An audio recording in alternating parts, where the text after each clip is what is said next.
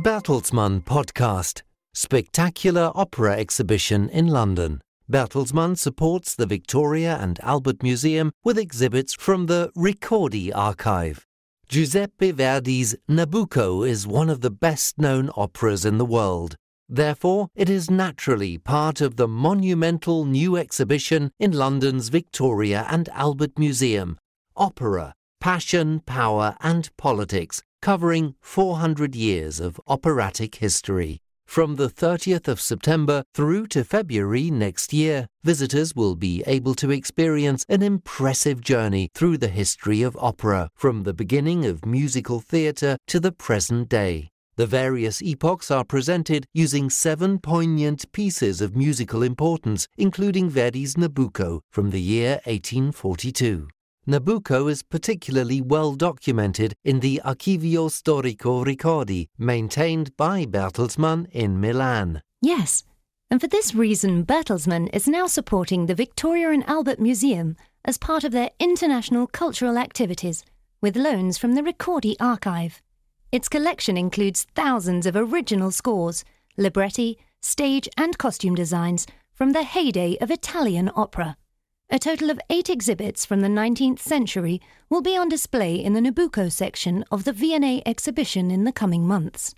This includes the recently restored original score of the world famous chorus of the Hebrew slaves, Va Pensiero, excerpts from the historical libretto of Nabucco, as well as conclusive contract documents and a letter Verdi wrote to his publisher, Tito Ricordi. As a creative company whose history dates back more than 180 years, Thomas Rabe, the chairman and CEO of the company, said Bertelsmann feels it is very important to honor and protect the cultural achievements of previous generations. The international media services and education company is closely connected to European opera history through the Ricordi archive. Rabe emphasized that it therefore made perfect sense to support this exceptional, wide ranging exhibition at one of the world's most renowned art museums. Beyond loaning exhibits from the Ricordi archive, Bertelsmann is also one of the sponsors of this V&A exhibition.